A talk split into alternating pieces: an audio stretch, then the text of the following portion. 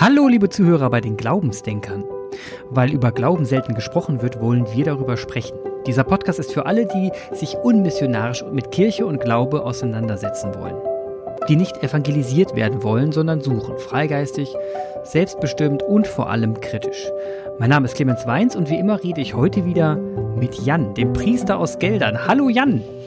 Hi Clemens. Wie geht's dir? Äh, gut, es geht mir gut. Ich habe meinen Tee. Noch mal, ja, du hast Tee. Es wird langsam kalt. Das ist gut. Was heißt eigentlich noch, wenn wir uns in, unmissionarisch mit Kirche auseinander, auseinandersetzen wollen? Ähm, dieses unmissionarisch, aber eigentlich sind wir ja doch ein bisschen missionarisch, oder? Ja, ich glaube, es nimmt im äh, Klappentext zu diesem Podcast ein bisschen die Angst, wir würden hier mit wehenden Fahnen sagen, alle müssen Christen werden. Genau. Müssen alle Christen werden? Nee, aber ich wünschte allen, sie hätten einen Anker ins, ins Transzendente. Ich wünschte allen, dass sie den Glauben haben an eine Kraft, die über das Menschliche hinausweist. Wenn mir jemand sagt, er glaubt an gar nichts, dann werde ich vielleicht ein bisschen missionarisch. ja, das, ähm, also liebe Zuhörer, wenn jetzt jemand von euch da jemand ist, der sagt, ich glaube gar nicht, ne, Atheist ist, also wäre ein Traum, wenn ein Atheist hier zuhören würde, würde mich sehr freuen, dann ähm, schreibt doch mal Schreibt uns doch mal. Schreibt doch mal und fragt mal Jan, wie er denn bitte euch dann missionarisch ähm, beeinflussen kann. Ja, vielleicht, vielleicht hab, könnt ihr Impulse schicken, äh, die ihn anträgern, da vielleicht mal ein bisschen auszuholen. Ansonsten, heute das Thema, äh, heute das Thema ist ja auch wegen Kraft, hast du gerade angesprochen. Ist, ich habe mich mit einem Thema befasst und zwar bin ich per Zufall drauf gestoßen. Ich gucke ja ab und zu Netflix und da ist eine Serie gerade, die heißt das Spielzugbuch. Und äh, diese Dokumentation geht darüber, dass Trainer, erfolgreiche Trainer interviewt werden, wie sie denn ihre Mannschaften zu einem Erfolg gebracht haben. Und äh, in der ersten Folge schon war ein ähm, sehr bekannter Basketballcoach dabei. Und dieser Basketballcoach redet von einem Wort, das da heißt Ubuntu oder noch besser Ubuntu.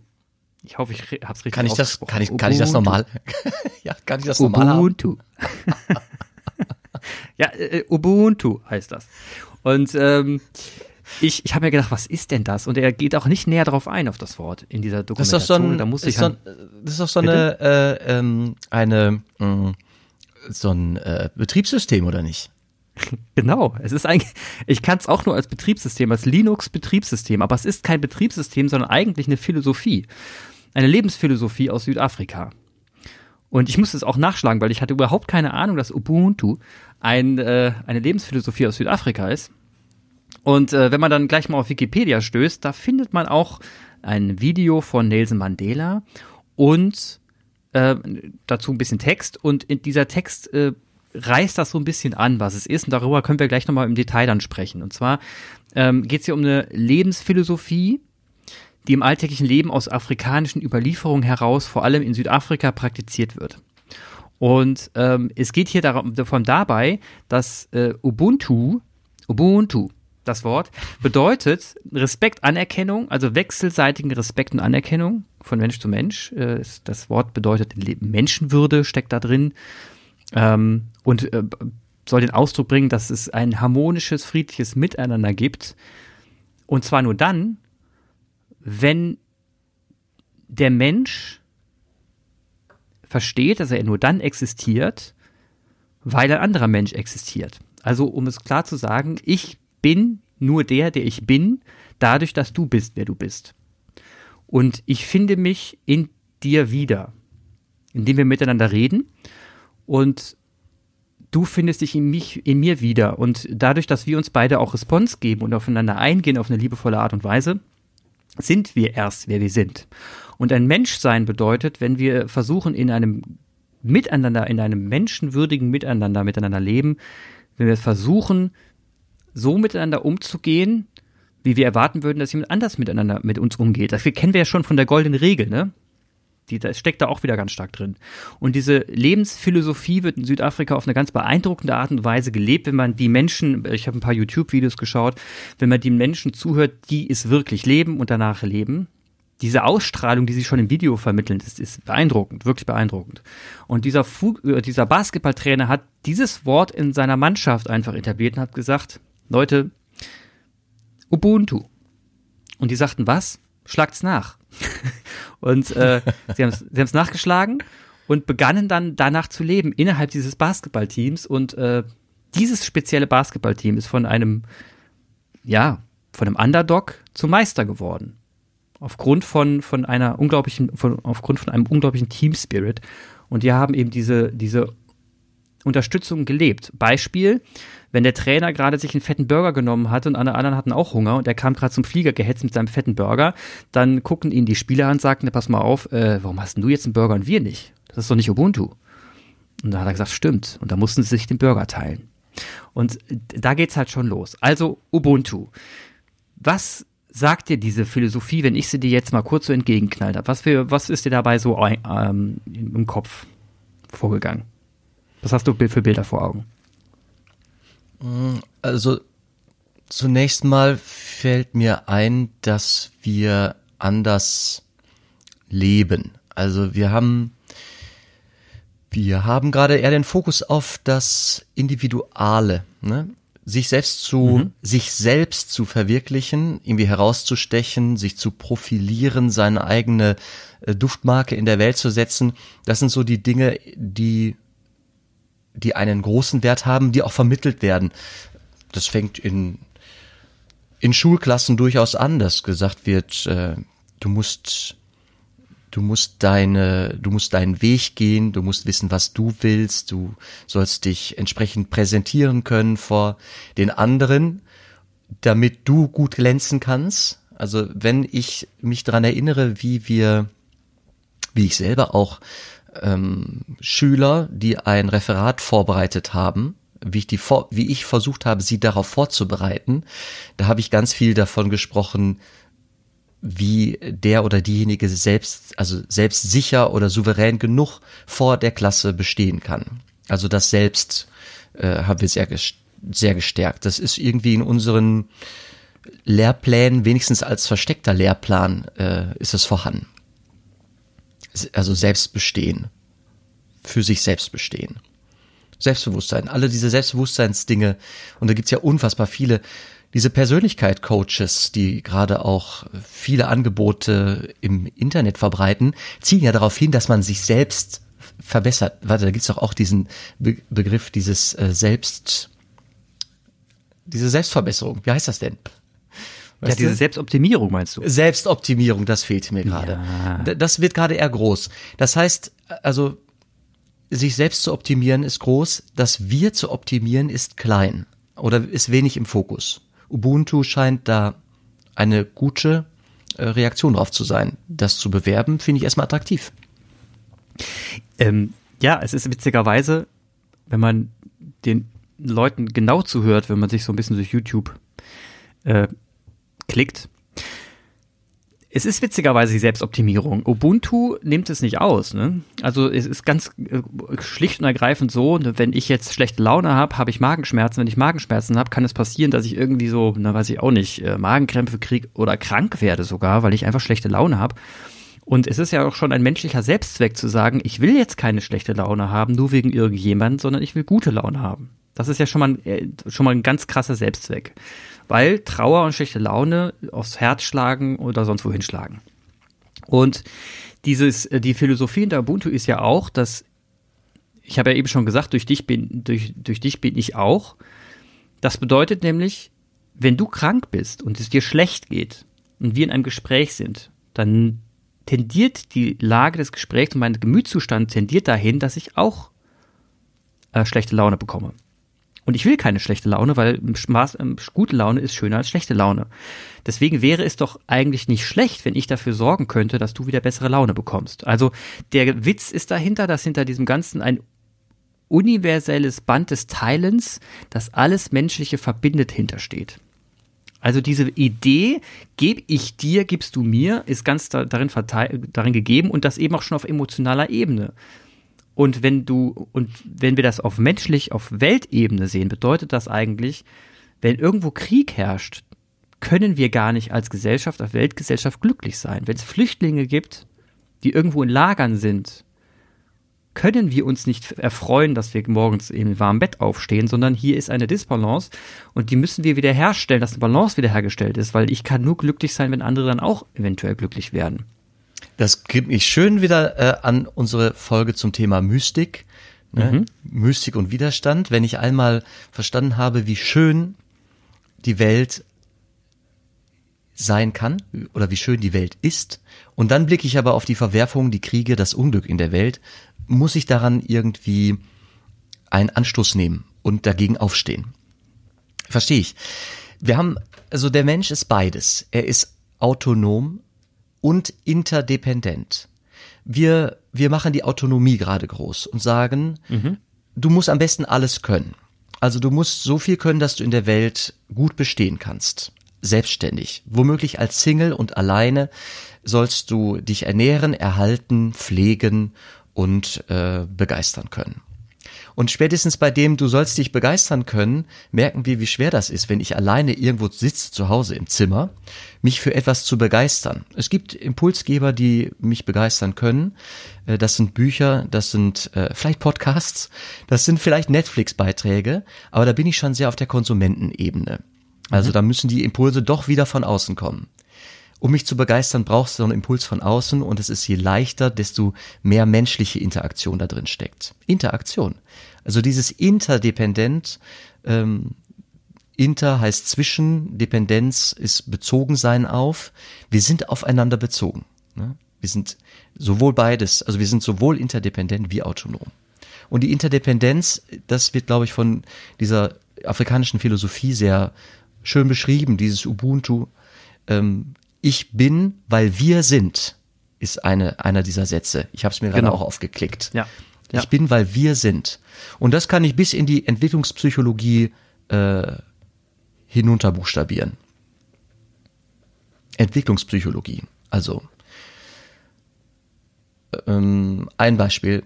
ist, ich, ich weiß von einem Professor, ich glaube ein, ein US-Amerikaner, der hat ein, ein sogenanntes Still Face Experiment durchgeführt zwischen Säuglingen und deren Mütter.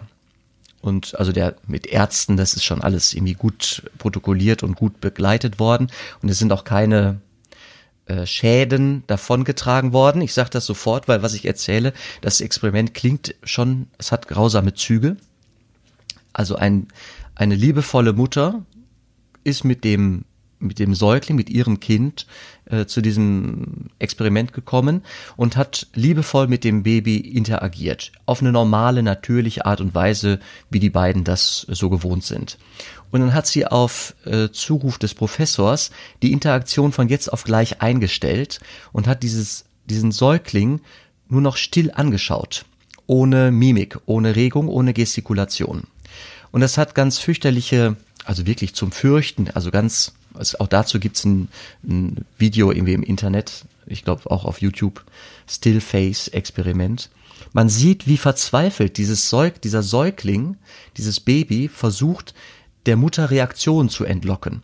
Es ist dieselbe mhm. Person, die gerade noch Spaß gemacht hat und gelächelt und Geräusche gemacht hat, die auf einmal still da sitzt und dieses Kind ausdruckslos äh, und das war wahnsinnig schwierig für die Mütter, die haben das hinterher erzählt. Äh, die haben also ausdruckslos ihr Kind angeguckt. Und das Kind wurde verzweifelt. Nonverbale Verzweiflung. Ich weiß nicht, du bist selber Vater, du kannst dir das äh, vorstellen, was das mit so einem, mit so einem Kind anstellt. Und es ist deswegen der, also die, die, der Hintergrund, das will ich noch schnell sagen, dieses Experiments war, äh, zu schauen, welche Probleme ergeben sich, wenn Eltern selber psychisch eine Disposition haben, dass sie dem Kind nicht gut Eltern sein können. Man kann sich ja vieles vorstellen. Äh, Krankheiten, äh, depressive Phasen, äh, starke Migränephasen, Schmerzphasen bei den Eltern, dann ist man mhm. nicht in der Lage, mit dem Kind lustig zu sein und froh zu sein. Was macht es mit dem Säugling? Das war die Zielfrage. Und es macht vieles. Das heißt, wir sind wirklich von frühester also wahrscheinlich schon im Mutterleib darauf angewiesen, dass eine, dass diese Interdependenz gesund ist, dass dieses Aufeinanderbezogensein gesund ist. Wir brauchen den anderen zum Überleben. Zum Leben, zum Überleben. Also davon ja. abgesehen, dass wir ohne Eltern gar nicht in diese Welt kommen. Ja, wir, es ist immer Inkarnation. Wir werden immer in diese Welt hineingeboren, fleischlich, durch anderes, schon, schon bestehendes menschliches Leben. Deswegen ist diese Elternbindung ja auch so ein Nukleus. Das ist der, die Keimzelle, die Urzelle unseres Lebens. Und da spricht man deswegen auch von Urvertrauen. Wenn da eine Störung ist, dann wird dieses Urvertrauen, das kann man bei diesem Still Face Project gut sehen, äh, nachhaltig gestört. Genau, das, das merkt man auch schon, ähm, wenn man mit Menschen heute zu tun hat. Ähm, es, es gibt immer wieder Indizien dafür, wenn, wenn, wenn ein Mensch wenig äh, Selbstvertrauen hat, was passiert sein kann. Also ein, ein, ein Hinweis ist jedes Mal, es muss irgendwo ähm, das Bedürfnis nach Liebe nicht 100% erfüllt worden sein. Also der Bedarf, Liebe zu empfangen durch Mutter, durch Vater, durch Oma, durch Tante, durch Onkel, durch Freunde, ähm, muss irgendwo gestört gewesen sein, gewesen sein, wenn jemand zum Beispiel nicht in der Lage ist, ähm, seine Gefühle offen zu äußern, äußern zu können. Also das heißt, Vertrauen zu einem anderen aufzubauen, zu sagen, ich kann dir meine Gefühle mitteilen, bedeutet auch, dass du gelernt hast, äh, jemandem das nicht anzuvertrauen. Warum lernt man sowas? Also Misstrauen zu haben. Das lernt man meistens dadurch, dass eben jemand dir klar macht, dass, dass, dass wenn du das Gefühl äußerst, entweder du verletzlich bist, also indem du verletzt wurdest, oder indem man dich ähm, stillgelegt hat und gesagt hat, geweint wird jetzt nicht. Das ja. sind also das sind jetzt nur, das sind jetzt sehr oberflächliche oberflächliche Gedanken, selbstverständlich. Das geht natürlich noch viel, viel tiefer, aber letzten Endes geht es genau darauf zurück, was du sagst. Ähm, Kinder werden in den ersten Jahren, ein, zwei Jahre, drei Jahre, stark durch ihre Eltern geprägt, aber dann geht das schon ratzfatz los, wenn die Autonomiephase schon losgeht, eigentlich nach zwei Jahren, dass sie sich ihre Resonanz auch bei anderen Menschen suchen. Dann geht es ganz schnell aus dem Familienkreis hinaus. Aber wichtig immer, dass, dass der Hinterhalt da ist, dass der, nicht der Hinterhalt, der, der Background, der, der Rückhalt da ist, dass die Kinder auch immer wissen, ich, wenn ich jetzt, ich bin eine Woche unterwegs gewesen, habe Party überall gemacht, schon als Vierjähriger können die da äh, sonst wo bei, äh, bei Freunden sein, in der, in der Kita sein, sonst wo. Aber sie müssen immer wissen, ich kann zurückkommen nach Hause und dann kann ich mich einnästen und, und kann da auch mal einen Tag lang Ruhe, Ruhe genießen. Und dieses Vertrauen zu genießen, dass man immer wieder zurück kann, das prägen, das prägt so den Grundstock für, ähm, für ein gesundes Selbstbewusstsein, um dann eben auch die Resonanzen mit anderen zu erleben und auch sich einzubringen bei anderen. Das heißt, du kannst als vier oder drei oder vierjähriger schon andere Kinder wiederum beeinflussen, indem du ihnen liebevoll entgegenkommst. Und das, und diese liebevolle Art miteinander, miteinander umzugehen, lernt man schon in den ersten zwei Jahren. Und das ist, ähm, das finde ich auch extrem faszinierend und das hört ja nicht auf. Also letzten Endes ist es ja, wie du schon sagst, ein Nukleus, um den herum sich dann weitere Schichten bilden. Und wir sind im Herzen immer noch Kinder, auch wenn wir heute schon Erwachsene sind die ja auch ihren Rückhalt weiterhin suchen und suchen wollen und dann, wenn, wenn Eltern vielleicht gar nicht mehr da sind, ihn woanders suchen und woanders schauen, dass wir dieses Selbstbewusstsein durch andere verstärkt wieder bekommen und um diesen Nukleus auch zu stärken, weil sonst irgendwann kann auch passieren, dass dieser Nukleus, der glüht, aufhört zu glühen und dann passiert oft ein, ein passieren oft Dinge, die dann ähm, ja, wenn man eine, eine menschliche Gestalt als vielleicht grau bezeichnet. Mhm. Wir haben im Christlichen einen Gott, von dem wir sagen, er ist, er ist die Liebe. Er ist Liebe. Also wir glauben an eine dreifaltige Präsenz Gottes, an eine dreifaltige äh, Seinsstruktur, an einen allmächtigen Vater, an einen Schöpfergeist, den, den, den Vater im Himmel, sagt man, an eine, an den Mensch gewordenen, der, also, dass der Schöpfergeist inkarniert ist. Mensch wurde selbst, Fleisch wurde, von einer Frau geboren wurde und äh, hier gelebt hat und geliebt hat und gelitten hat und gestorben ist, der dann auferstand. Und wir glauben an den Geist, und da will ich jetzt äh, drauf hinaus, denn äh, dieser Geist also der Heilige Geist, ne? wie soll man den beschreiben? Wie soll man den anders beschreiben als Glühen, Liebe, Gefühl, begeisternd, inspirieren, also Spirit, guter Spirit. Ich kann relativ viele Anleihen nehmen, wenn du so erzählst, der äh, Trainer von diesem Basketballteam mit Ubuntu hat er dieser Mannschaft einen, einen Geist gegeben oder die Möglichkeit gegeben, eine, einen Gemeinschaftssinn auszubilden, der aus einem durchschnittlichen Team eine Überfliegermannschaft gemacht hat. Und wenn sich das sogar auf, du hast diese Burger-Geschichte erzählt, in so, in so Alterspartikelszenen sich niederschlägt, dann muss ich sagen, dann, dann haben die einen guten Geist. Ja, ist, mhm. wäre eine Formulierung, die mir schnell über die Lippen kommt. Und ich glaube, dass wenn ich davon ausgehe, dass der Schöpfer selbst möchte, dass ich gut lebe und dass die Liebe dazugehört, also dieses Selbstbewusstsein, ich bin und wie ich bin, ist gut. Mhm. Das müssen mir meine Eltern sagen und wenn die es nicht oft genug gesagt haben, dann brauche ich Freunde, die mir das sagen, dann brauche ich vielleicht Mentoren, die mir das ab und zu sagen. Jan, was du machst, das ist schon gut, das ist gut. Ähm, also diese Liebe wenn ich glaube, dass, dass Gott möchte, dass ich geliebt bin und dass ich selber liebe, dann fällt es mir leicht, seinen Geist, diesen guten Geist auch in Gemeinschaften zwischen Menschen zu entdecken. Zum Beispiel in der Sportsmannschaft. Also ich kann mich so weit niederknien aus der hohen Theologie herunter, dass ich sage, doch, doch, Gottes Geist, der ist weit, der ist groß, der weht, wo er will. Also den kann man auch schlecht festhalten und mit Worten beschreiben, dingfest machen irgendwie. Der weht auch im, im Stadion bei einer guten Mannschaft. Wirklich. Jetzt muss ich mal kurz Wasser in Wein gießen, weil jetzt überlege ich gerade, ähm,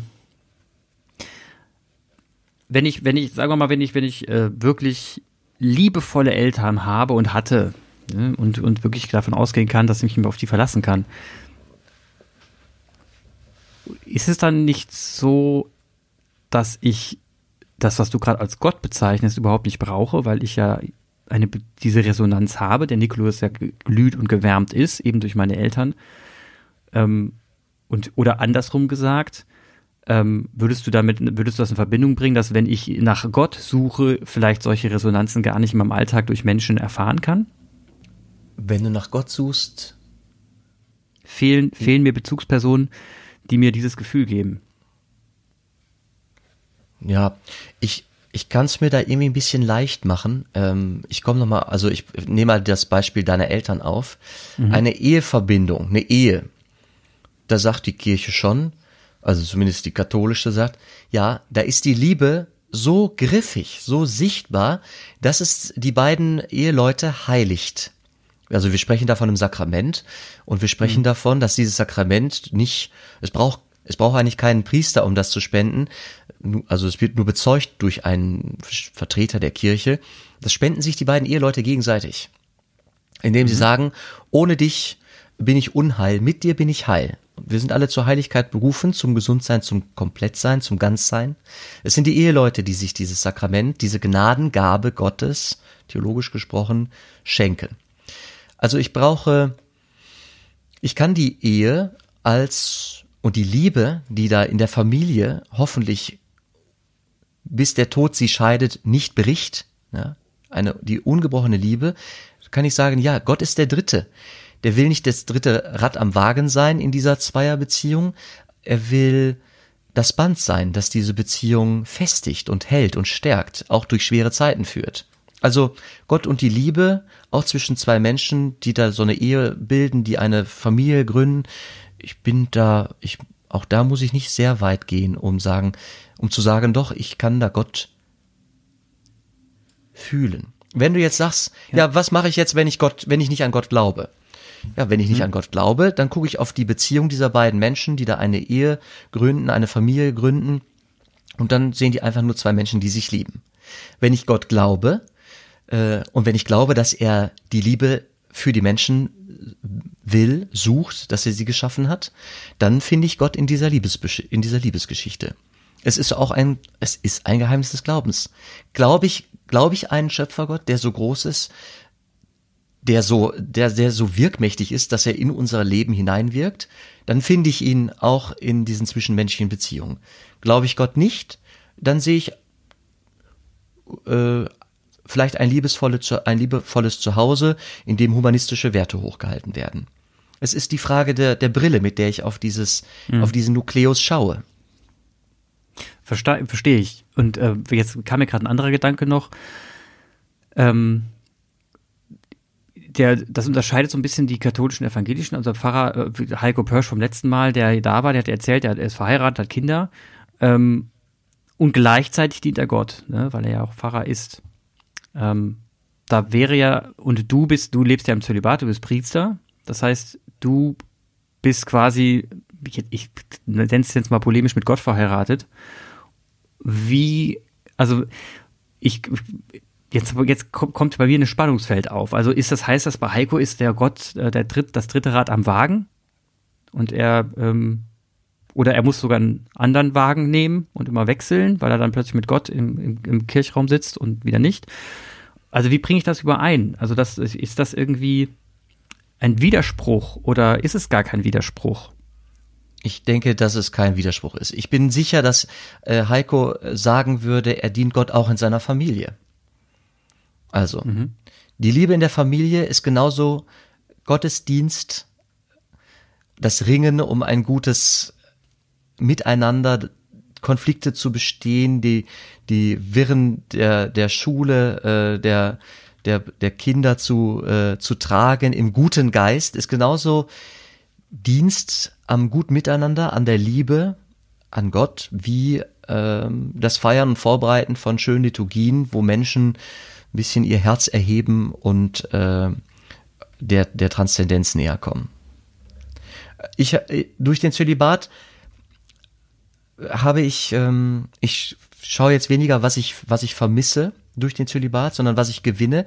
Ich gewinne die Möglichkeit, sehr viel mehr Zeit des Tages mit, mit Fremden, also mit anderen Menschen zu suchen, wie kann gutes Leben gelingen, wie kann ich Segen fühlen in einer vielleicht gerade eher malträtierten Welt, als dass äh, ich das könnte, wenn ich eine Familie hätte. Also ich habe da eine frei, ich habe einen Freiraum gewonnen. Mhm.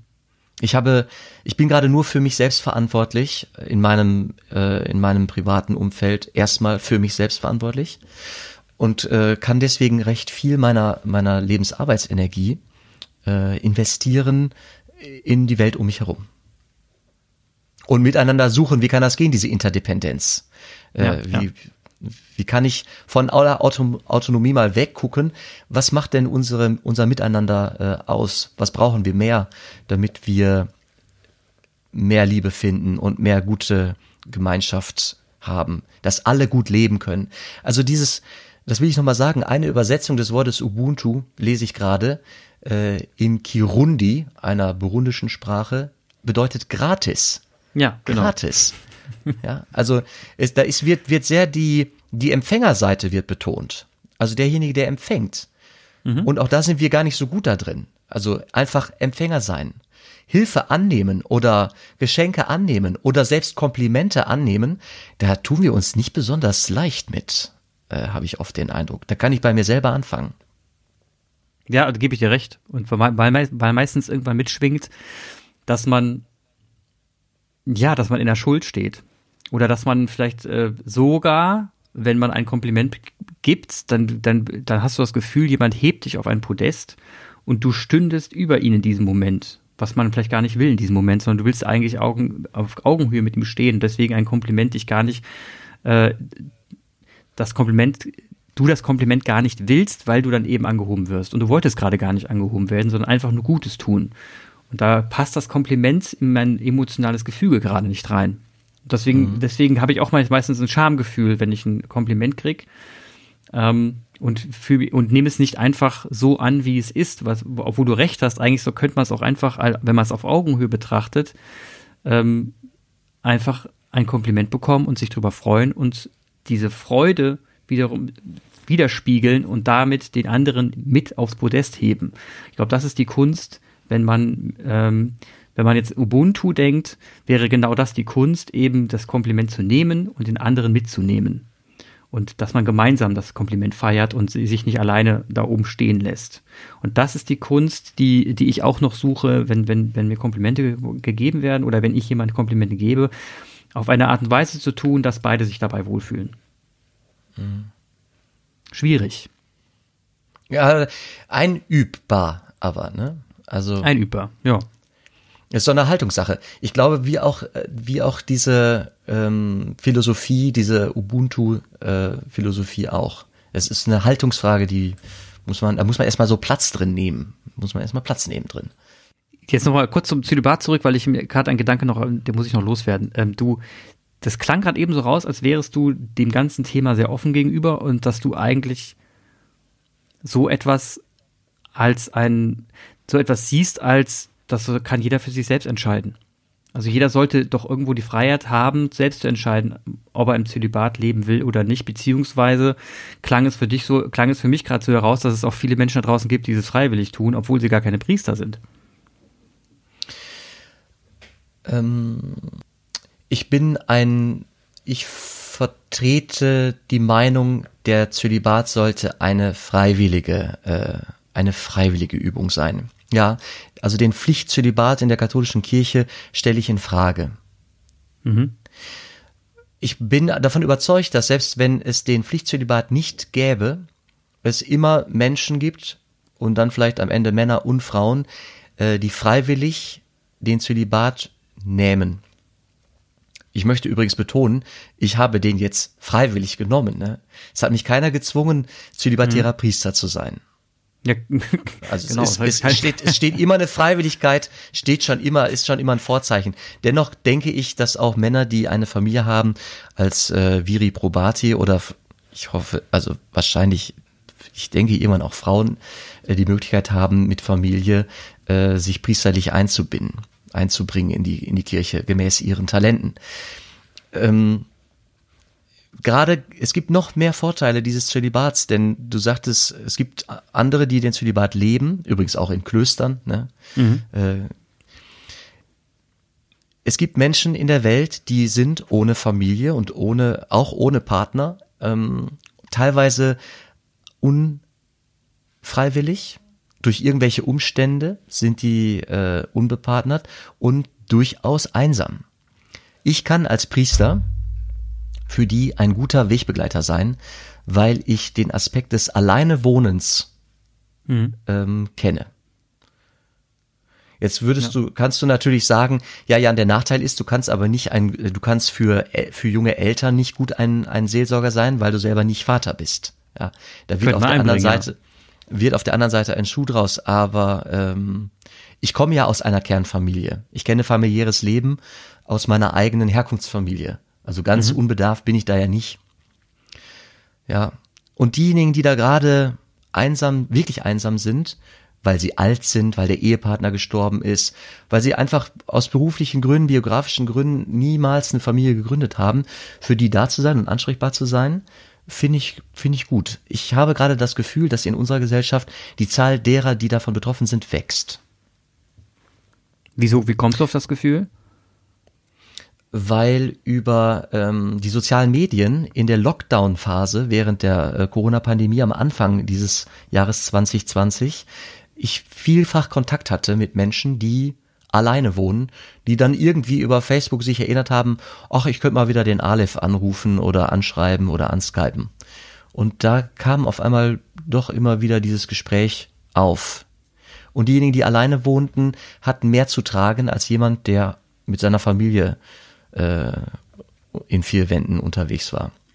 Die hatten andere Themen, die schienen mir aber nicht ganz so so schwer oder nah dran an Melancholie, an Depression zu sein, wie die, die da alleine wohnten. Ja, bei Familie war es eher der pure Stress. Du sprichst aus Erfahrung. Kindergärten weg, Schule weg. Ja, zu Hause muss der Ersatz da daher spielen und gleichzeitig muss man nebenher noch arbeiten gehen, weil die Rechnung bezahlt werden müssen. Das war schon ähm, also für Familien, auch jetzt in der Corona-Zeit, wenn die Lockdowns wahrscheinlich wieder vor, vor uns liegen, das ist, äh, das ist wirklich, wie soll ich sagen, der pure Stress. Die, da, da werden wir, da, da stoßen Familien, auch alleinstehende Mütter, das muss ich ganz ehrlich sagen, oder Väter, die, den, den, den gilt mein absolutes Mitgefühl, äh, wenn man sich überlegt, dass die wirklich vielleicht zum Teil zwei Kinder haben, dann drei alleine zu Hause und es, man darf nicht raus, man hat, man kann, war ja auch Spielplätze, die man, die man nicht mhm. nutzen konnte. Und es ist wirklich der schiere Wahnsinn, wenn Kinder, wenn man jeden Tag, und nichts gegen Kinderlärm, ich liebe Kinderlärm, ne, aber wenn du jeden Tag ein gewisses Dezibelzahl auf die Ohren bekommst, dann hilft nur noch Ohren stoppen. Das ist wirklich in der Tat eine, eine Möglichkeit, weil man die Kinder immer noch hört, aber leiser. Oder man schlicht und ergreifend wahnsinnig wird. Also es ist äh, ne, durch, durch diese lauten Geräusche einfach wirklich verrückt wird. Und dann, und dann hat man aber seine Kinder, die man liebt, da äh, sitzen da und dann muss man da ein, muss man da in sich gehen. Dann, dann wird man wirklich, da, da kommt der Stresstest, der emotionale. Ich liebe meine Kinder über alles. Ich könnte aber gerade echt aus der Tür rein und rausrennen. Ne?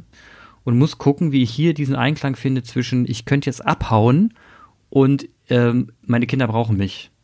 Und wie mhm. schaffe ich es jetzt hier, die Ruhe zu bewahren und, die, und das, den Gleichmut, nicht den Gleichmut, wie nennt man das, die Ruhe und die äh, Gelassenheit. Gelassenheit. Einem Kind gegenüber weiterhin äh, lieber liebevoll zu sein. Natürlich kann man auch mal sagen, jetzt ist mal Ruhe, ne, fünf Minuten Sendepause. Alles gut, nichtsdestotrotz ein wahnsinniger Stresstest. Und ähm, ich kann mir gut vorstellen, dass gerade in dieser Zeit äh, diese, diese Typen von Menschen, diese Eltern, die wirklich, auch wenn beide Eltern arbeiten gehen, dass die absolut darauf angewiesen sind, auch andere Menschen zu haben, denen sie mal, denen sie mal ins Ohr jammern können. Ich glaube übrigens, das potenziert sich wirklich, wie du sagst, bei Alleinerziehenden. Das, das, das finde ich einfach abgefahren krass. Ja. Ähm, nicht, nicht jemandem mal sagen zu können, boah, die nächste halbe Stunde, ich gehe jetzt in, in dieses Zimmer, ich mache diese Tür zu und lese, Skype, mache irgendwas und bin danach wieder da. Genau. Das ist für Alleinerziehende äh, nicht möglich. Da habe ich, da ziehe ich meinen, mein, also wirklich tief meinen Hut vor. Und äh, du sagtest, es ist gut, jemanden dann zu haben, bei dem man dann sich vielleicht einfach mal auch mal ausheulen kann. Ja. Es gibt im, in den vorderen Büchern der Bibel, äh, da gibt es so ein paar Bücher, da wird viel gelitten und viel geklagt. Und ähm, allein in den Psalmen, da gibt es Schreie um Hilfe, um Linderung, um Entlastung. Und es ist eine Möglichkeit, wenn man sich ein bisschen, wenn man im Glauben ein bisschen Platz genommen hat, äh, zu denken, ich habe eine Kommunikationsmöglichkeit zu dieser Transzendenz. Da ist es auch eine Möglichkeit, mit Gott zu hadern und zu sagen, jetzt muss hier Schluss sein. Jetzt brauche ich hier Hilfe. Jetzt brauche ich hier einen Lichtblick. Jetzt muss hier mir irgendwie eine Kerze angemacht werden, sonst springe ich im Quadrat aus der, aus der Haut. Also ein Gegenüber zu haben, äh, dem man auch, dem man auch Anklage äh, bringen kann, dem man anklagen mhm. kann, selbst das äh, hilft, glaube ich so ein Blitzableiter. Gott bietet sich auch an als Blitzableiter. Blitzableiter, ja, das ist ziemlich genau, das trifft auf den Punkt. Ne? Einfach mal ein Blitzableiter, einfach mal Spannung ablassen. Ähm, Joggen hilft da auch in der Tat oder einfach mal fett in den Wald reingehen. Das kann man bei zwei Paaren, wenn man zu zweit ist, machen, dass der eine sagt, ey, ich muss mal kurz eine halbe Stunde raus. Das geht. Äh, wie gesagt, die Alleinerziehenden, also wie du schon sagst, ich, ich kann es mir auch kaum vorstellen. Du bist, stehst morgens um sechs, sieben auf, Ne, da ist Remi Demi bis abends um acht durchgehend, null Pause. Dann bist du abends um acht, sitzt auf der Couch und die Augen fallen eigentlich schon zu und am nächsten Tag geht der ganze Spaß von vorne los und das nicht nur eine Woche, nicht zwei Wochen, sondern es geht monatelang. Das ähm, ist wirklich, wirklich hart und das ist ein, ein Stressfaktor. Jetzt wird man sagen, na ja, wir haben ja keinen Krieg, wir haben ja gar nichts, ist richtig, alles richtig. Nichtsdestotrotz, unser Nervensystem ist eben doch nur ein menschliches und wenn es überreizt ist, egal in welchem Hinsicht, dann macht das System irgendwann Shutdown. Und deswegen muss man da wirklich, da bin ich auch froh, dass es dann Menschen gibt, die da, die da unterstützen. Und Ubuntu, Ubuntu, Entschuldigung, Ubuntu, ist meiner Meinung nach eine Art von Philosophie, weil ich bin ja so ein Kopfmensch. Ne? Ich, ich, dieses Wort habe ich nicht gemerkt. Oh, ich bin ja so ein Kopfmensch. Ubuntu ist in der Tat so eine Philosophie, mit der kann ich äh, mich identifizieren. Weil es so mein, weil, weil es eigentlich so mein Ideal eines guten menschlichen Alltags in einem groben Raster wiedergibt. Und dass dieses, dieses Gegenseitige, die, die, die Wertschätzung und das Empfangen von Wertschätzung, die, das etwas irgendwo hineingeben und merken, es kommt wieder was hinaus. Und um es mal ganz flach zu sagen, dieser Podcast, den wir hier machen, ne, ist genau sowas. Ich, wir haben weder ein Businessmodell dahinter noch einen großen Plan. noch wissen wir, wo die Reise hingehen wird. Wir haben überhaupt keine Ahnung, wo die Reise hingeht, sondern wir machen das einfach, weil es uns, weil es uns erfreut, weil es uns Spaß macht und weil wir glauben, und das ist, ist nur Glauben, ist nicht Wissen, dass Menschen da draußen uns zuhören und vielleicht auch ähm, von dem einen oder anderen Satz inspiriert werden und was mitnehmen. Und ähm, wir freuen uns natürlich immer über jede jegliche Art der Rückmeldung. Ganz ernsthaft, wir feiern jede Rückmeldung. Die schicken uns immer hin und her und, und freuen uns drüber. Und das ist alles. Mhm. Mehr ist da nicht, äh, aber das reicht schon. Das reicht auf jeden Fall. Ich lese hier gerade was, ein Satz von Nelson Mandela äh, über mhm. Ubuntu. Mhm.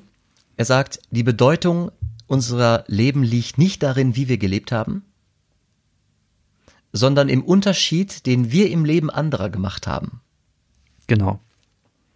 Und das finde ich, also finde ich für mein Leben total geil.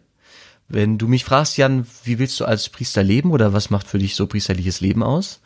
Ähm, du, äh, ich werde kein, ich habe keine Kinder, ich werde keine Enkel irgendwann auf dem, auf dem Schoß schaukeln. Aber wenn ich am Ende meines Lebens zurückblicke und sage, ich habe ein, ich habe einen Unterschied gemacht im, im Leben anderer Leute, einen guten, zum Guten hin, mhm. einen positiven, dann wird, dann reicht das, um am Ende zu sagen, nee, war eine geile Zeit. Sehe ich 100% genauso. Das ist wirklich mein einziger Anspruch und alles andere ähm, ist Beiwerk.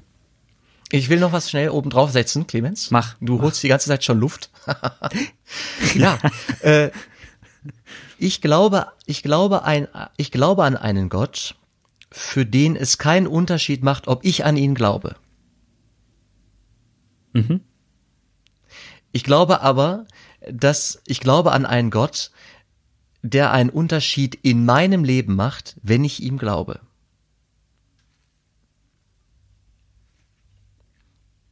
Also es gibt so eine, es gibt so in, es gibt in unseren Messen, also, eine Formulierung ist zum Beispiel, Gott, du bedarfst unseres Lobes nicht. Du bedarfst, mhm. du brauchst, unser Lob brauchst du nicht. Aber wir brauchen, dass wir dich loben können. Du machst einen Unterschied in unserem Leben. Also es ist für mich ein Mehrwert. Weißt du, Gott ist irgendwie unantastbar. Der ist für mich, ob ich, ob ich hier Beifall klatsche und Halleluja singe, ist für sein Sein, also ist es egal. Ich bin da eine, eine kleine Leuchte. Ich bin egal.